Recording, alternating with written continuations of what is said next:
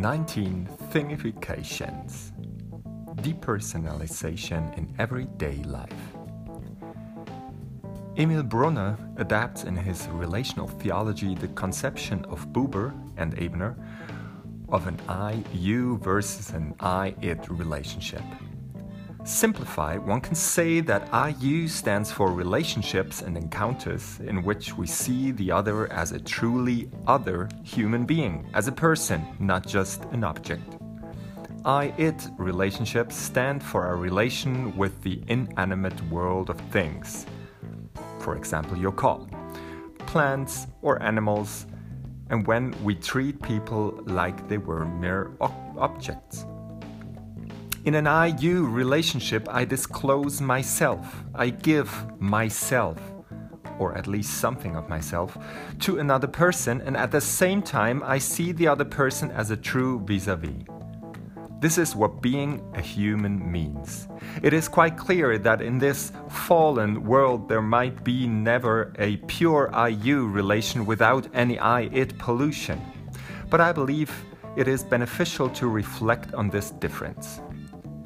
Where in our everyday life do we treat persons as things, objects, it? Some examples.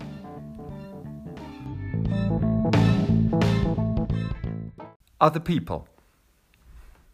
First, the cashier lady who is not fast enough. I thingify her when I only see her as the means to a swift shopping experience.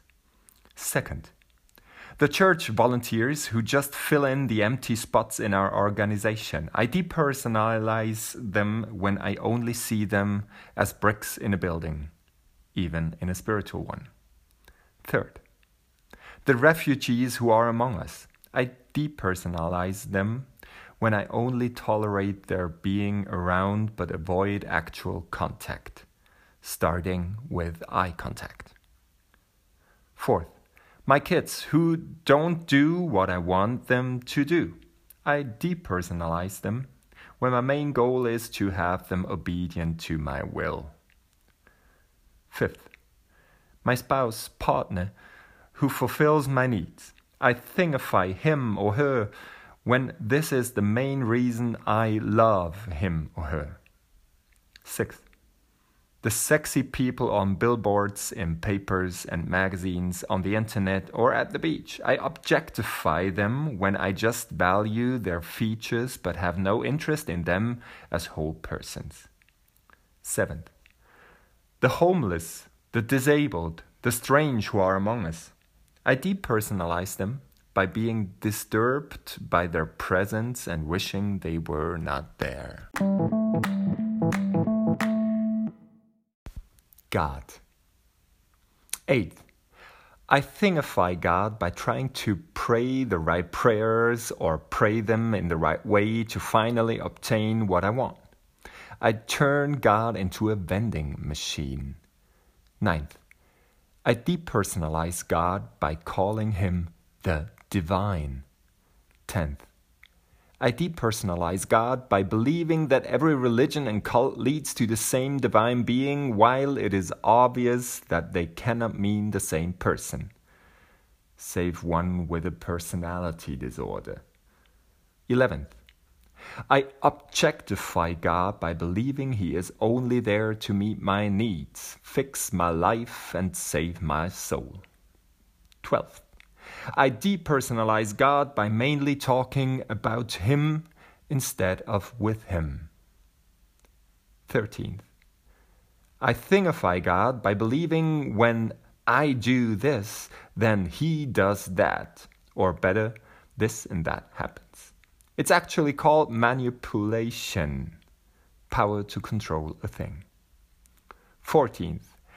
I depersonalize God by worshipping Him while mainly searching a warm, fuzzy feeling. Myself.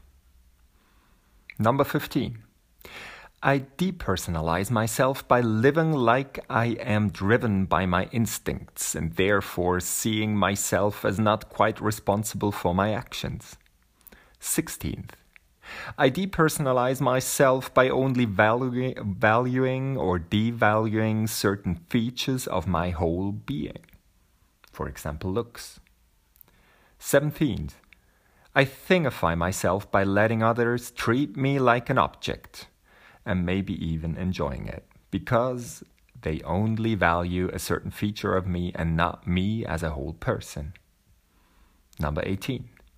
I objectify myself by believing that God only sees me as a gear wheel in his grand master plan. 19th. I depersonalize myself by believing that I am only worthy to be loved when I fit in or try to change myself. A closing thought. Could it be that we sometimes have almost an I you relationship with things? For example, a car, or animals, your dog, but at the same time treat persons like objects, this truly is messed up. Where do you treat objects like persons and persons like objects? My conviction, as Brunner's, is the following. The only way to live IU relationships is first to accept God's invitation to be loved unconditionally by Him, who sees and treats us as a true you, a true person. Since only God can do that perfectly, this is the foundation for every other IU relationship.